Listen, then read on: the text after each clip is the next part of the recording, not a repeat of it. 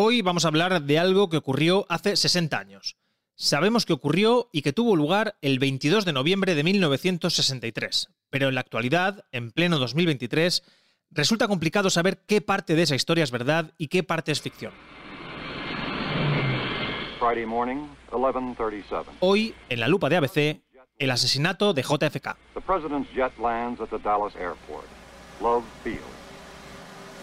el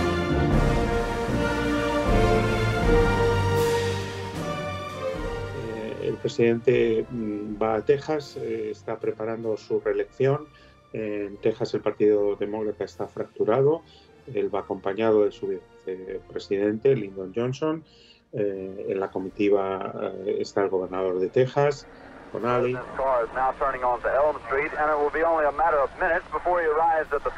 Es un viaje con un fuerte carácter político pensando ya eh, tras completar más o menos mil, mil días de, de, su mandato, pensando en, en, las, en las próximas elecciones.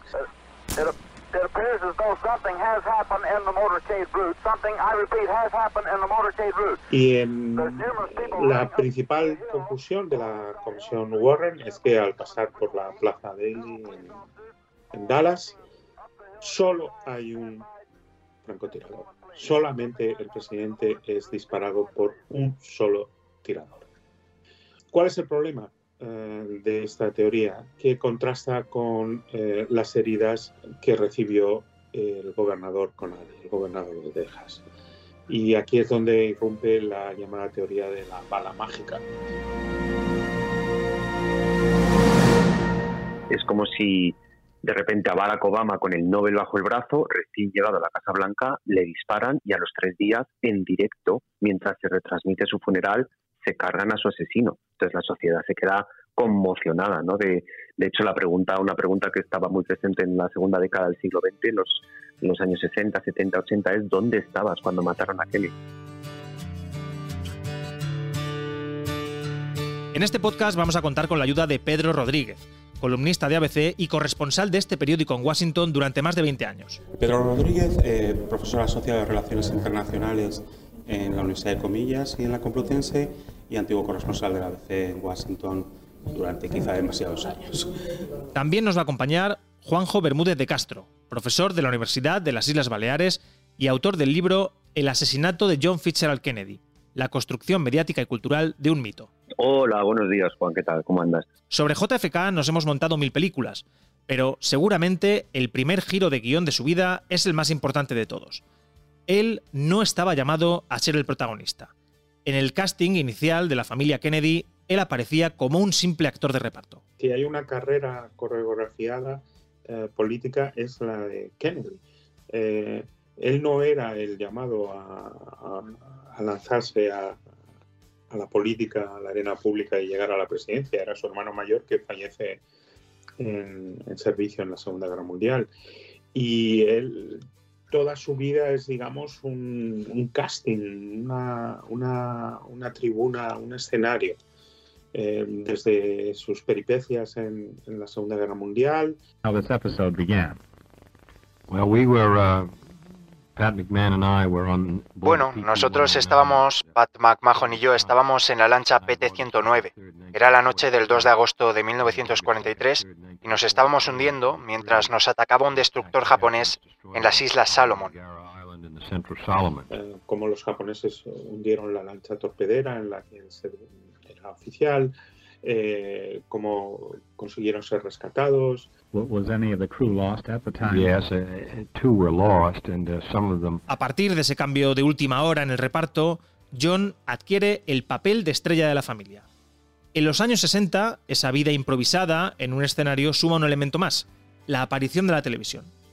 JFK se aprovechó de la pequeña pantalla y de su aspecto moderno y fotogénico para convertirse en el primer presidente cuya vida se cuenta en la tele.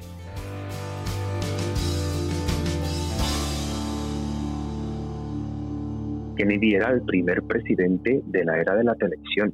De hecho, creo que ganó las elecciones gracias a la televisión, el, el famoso debate de Nixon-Kennedy en 1960. And now for the first opening statement by Senator John F. Kennedy. In the election of 1860, Abraham Lincoln said the question was whether this nation could exist half slave or half free.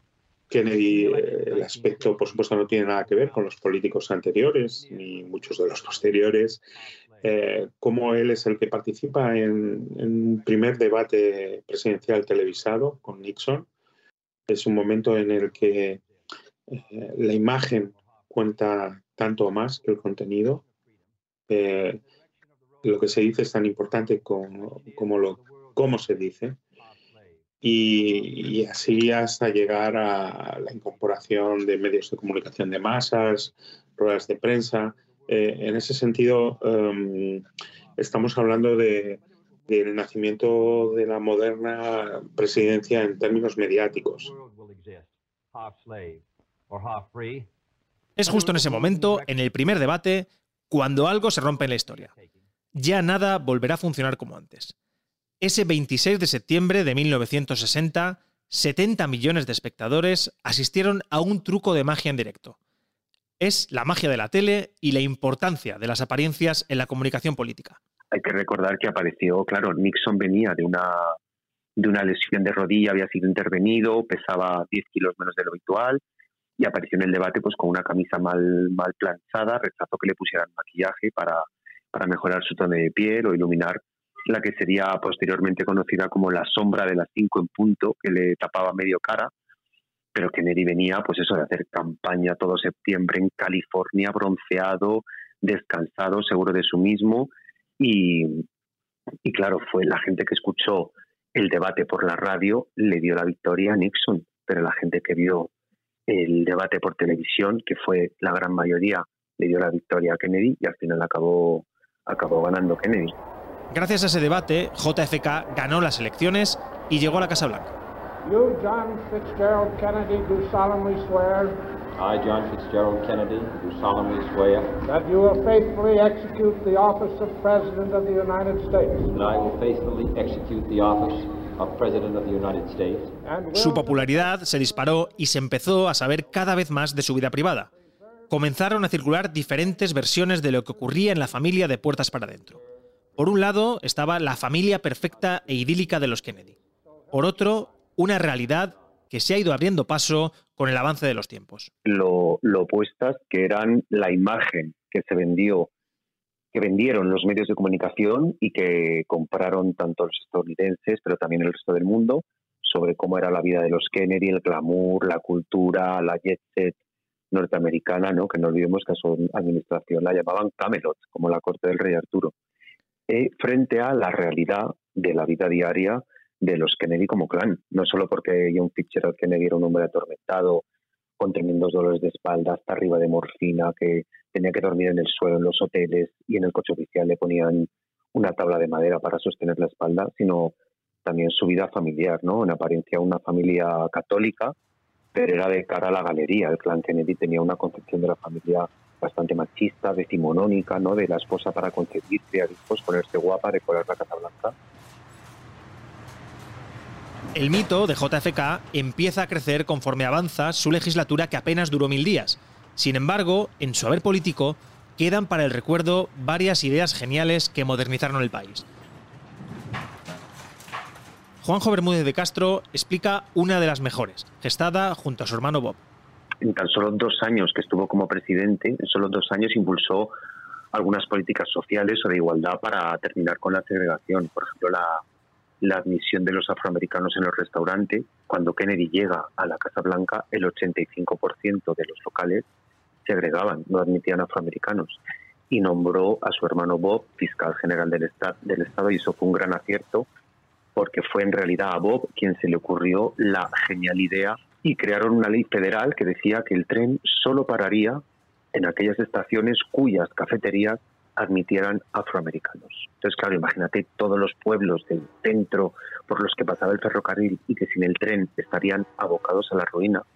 Y, y claro, admitieron afroamericanos en estas cafeterías para, por motivos económicos, pero en tan solo tres meses los Estados Unidos pasaron de un 15% de locales que no se agregaban a un 87% de locales que no se agregaban. Yo creo que hay que ser muy inteligente para, para pensar algo así, ¿no? No perdamos de vista a Bob, que con los años compartiría con su hermano Jack bastantes más cosas que una ideología. En mayo del 62, 10 días antes del 45 cumpleaños de Kennedy, el Madison Square Garden de Nueva York acoge la que es la felicitación de cumpleaños más famosa de la historia.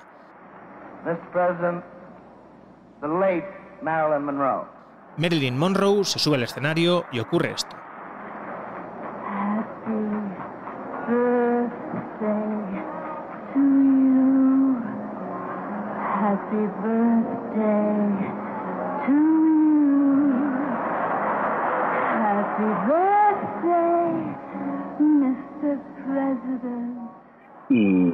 Comenta de que se comenta que Marilyn Monroe también fue amante de Bob Kennedy, no de su hermano, era como poseer el icono sexual del momento y pasárselo entre colegotes como, como si fuera un objeto.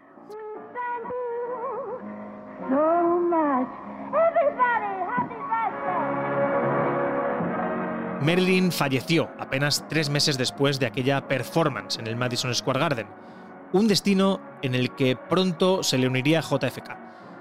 Pero volvamos a Dallas, aquel fatídico 22 de noviembre del 63.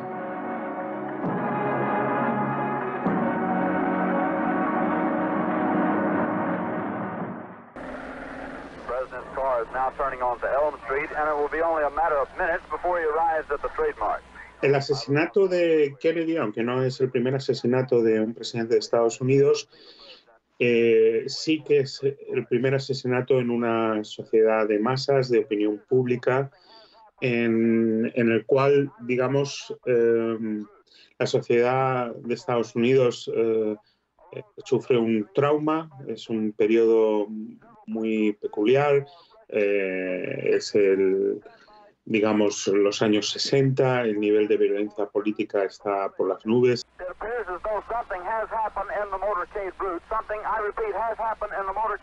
Yo creo que el magnicidio, su asesinato por ser tan joven y con, con tantas promesas por cumplir, lo encumbró como mito, pero es cierto que antes de su muerte ya era el presidente simpático, el amigo de los medios, ¿no?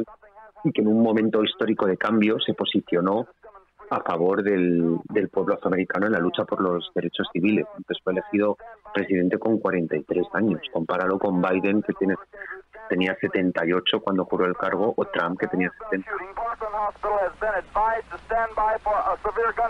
Aquellos días no solo dejaron el primer magnicidio televisado de la historia, también derivaron en la primera gran cobertura de tele ininterrumpida que es eh, algo parecido a lo que hace Ferreras en la sexta cuando pasa algo, pero en blanco y negro y con menos música de fondo. Dos días después del asesinato de JFK y con el cuerpo aún caliente, su asesino fue asesinado en televisión.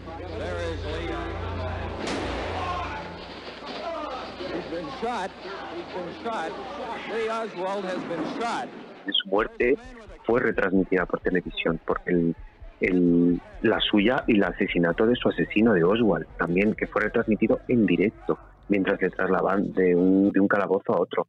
Fueron como cuatro días de retransmisión ininterrumpida de cientos de cámaras reporteros cubriendo esos cuatro días con un 93% de audiencia. Dos asesinatos en dos días y los dos televisados.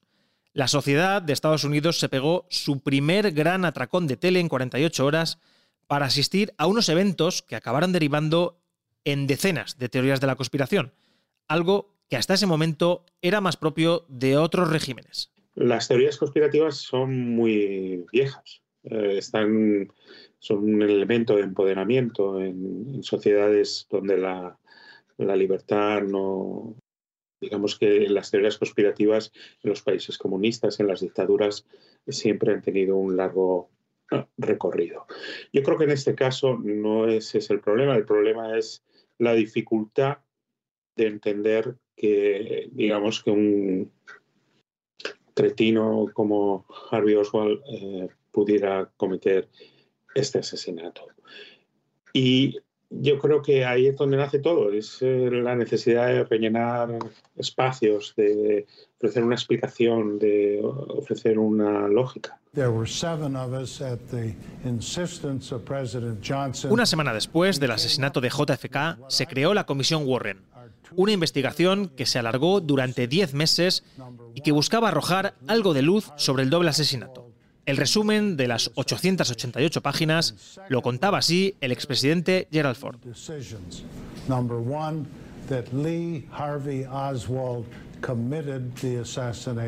Gerald Ford venía a decir que Lee Harvey Oswald cometió el asesinato y en segunda instancia confirmaba que la Comisión Warren no encontró pruebas de que existiera una conspiración.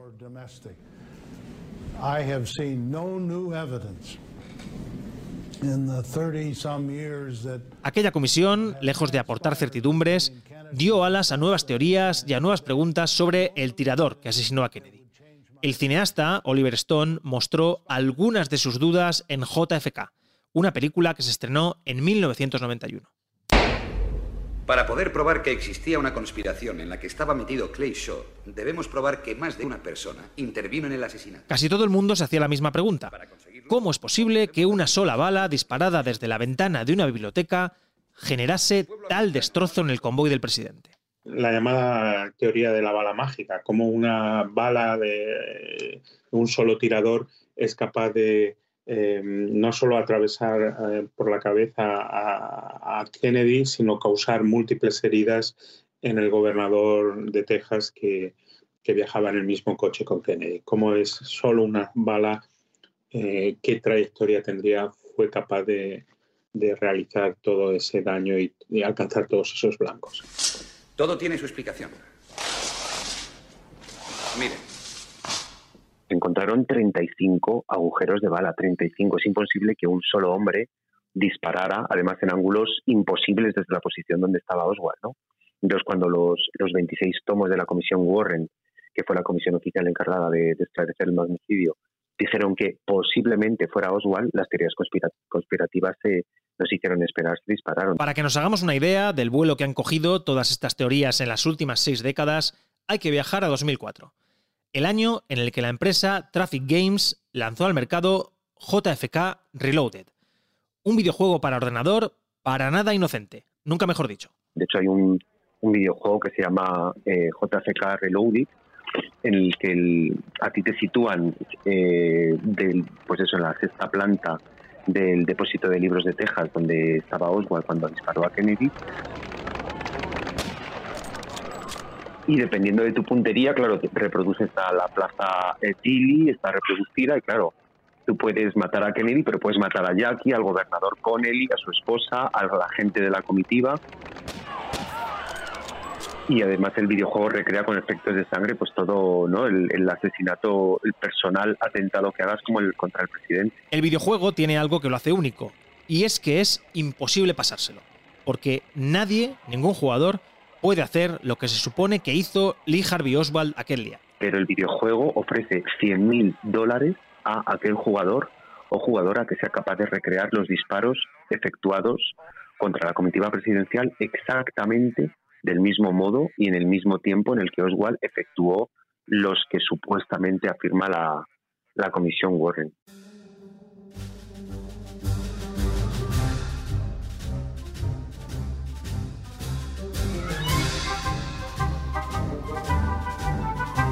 Aparte del asesinato en sí, los últimos 50 años han servido para rediseñar el mito de JFK, casi siempre más a través del arte y de la ficción que de los estudios académicos. Pintores, novelistas y hasta escultores han ido modelando el clan Kennedy hasta construir la imagen que tenemos actualmente. Yo creo que la gran diferencia reside en, en, el discurso que hicieron los medios de comunicación sobre Kennedy y en la subversión de este discurso llevada a cabo por el arte novelas, películas, cómics, series de televisión, esculturas. En mi libro hablo de toda esta subversión que hicieron las artes, de este discurso recibido de los medios. Pues, por ejemplo, los medios analizaron hasta la saciedad el saludo militar que hizo John John Kennedy con solo tres años, ¿no? ante el ataúd de su padre, y esta imagen que se convirtió en icónica en los 60, y el niño que pierde a su padre, la nación que pierde a su presidente, y se queda huérfana, el fin de la inocencia, ¿no? Y, y hay una escultora venezolana que se llama Marisol Escobar, que en el 96 hizo una obra llamada El funeral, donde reproduce el cortejo fúnebre de John Fitzgerald Kennedy, pero el niño haciendo el saludo tiene un tamaño 10 veces superior al resto de las figuras. De este modo, pues reflexiona sobre la excesiva importancia que se dio a ese gesto, que en realidad no fue espontáneo, sino que había sido ensayado y dirigido por, por su madre, por, por Jacqueline Kennedy. Y por supuesto, también ha habido artistas que se han reído y pitorreado de todas estas películas que nos hemos ido montando con los Kennedy. Otro ejemplo es mm, la escultura que hizo el genial John Waters en 2001 que, y su particular versión del asesinato de Kennedy, porque son dos figuras enfrentadas. La primera es la de Kennedy, pero vestido con el traje y las joyas que llevaba Marilyn en la convención del Partido Demócrata, en la que cantó el polémico Happy Birthday, Mr. President, y la otra figura es Jackie disparándole. Entonces John Waters presenta a Jackie como la auténtica responsable del, asesinato de, Kennedy y así parodia todas estas teorías conspirativas que salieron sobre, sobre el asesinato de Kennedy. Juanjo Bermúdez de Castro ha investigado muchas de estas teorías aparecidas en los últimos 50 años. Y aunque casi ninguna tiene demasiado fuste, sí que hay algo que es común a todas. Cada una de ellas fue creada con un propósito y en un contexto determinado que las podía hacer creíbles. Por ejemplo, la, en los 70, eh, cuando la, la, prensa destapó las escuchas del Watergate, claro, la teoría más poderosa, la más aceptada por los estadounidenses era la de que Estados Unidos y la CIA estaban implicadas en el asesinato de Kennedy, porque respondía un poco a la total desconfianza del pueblo norteamericano en sus instituciones en ese determinado momento. Luego llegan los 80, bueno, finales de los 70 y los 80, la teoría más aceptada era la de que los rusos habían matado a Kennedy, en concreto la de que Khrushchev había enviado un espía que se hizo pasar por Oswald y disparó contra Kennedy, hasta el punto de que el cadáver de Oswald fue exhumado 18 años después del magnicidio, para comprobar que era él y no un doble enviado por Khrushchev. Pero claro, esta teoría tiene mucho más que ver con la Guerra Fría entre los bloques ruso y estadounidense que con el propio asesinato de, Kennedy. Y luego en los 90, pues igual, Kevin Costner hace una película, JFK, desvela que todavía el gobierno estadounidense mantiene bajo secreto de sumario decenas de archivos sobre el asesinato de Kennedy y otra vez la teoría de que el gobierno es responsable de, del asesinato de Kennedy es la más aceptada por el público y así sucesivamente, ¿no? Aquel magnicidio hay que decir que ya queda muy lejano en el tiempo. Sin embargo, aunque nosotros no lo percibamos así, sus efectos y consecuencias están ahora más presentes que nunca en nuestra sociedad, en forma de incredulidad, desconfianza y falta de fe en la política. Yo creo que el trauma eh, se ha convertido ahora en, en una pesadilla política, esa fractura que empieza en los 60 Ahora, por supuesto, es el gran no es una grieta, es un gran cañón del Colorado, es la guerra cultural, es la tribalización de la política, es los efectos devastadores del tumpismo, ¿no? Pero sí que yo creo que se puede hablar de una evolución, de algo que empieza en los 60 y ahora está llegando 60 eh, años después a, unos niveles realmente tóxicos y, y destructivos, ¿no? La Lupa es un podcast del diario ABC. Este episodio ha sido guionizado y narrado por Juan López Córcoles y ha contado con la participación de Pedro Rodríguez y Juanjo Bermúdez de Castro. Si te ha gustado este podcast, suscríbete a La Lupa en tu plataforma de podcast favorita.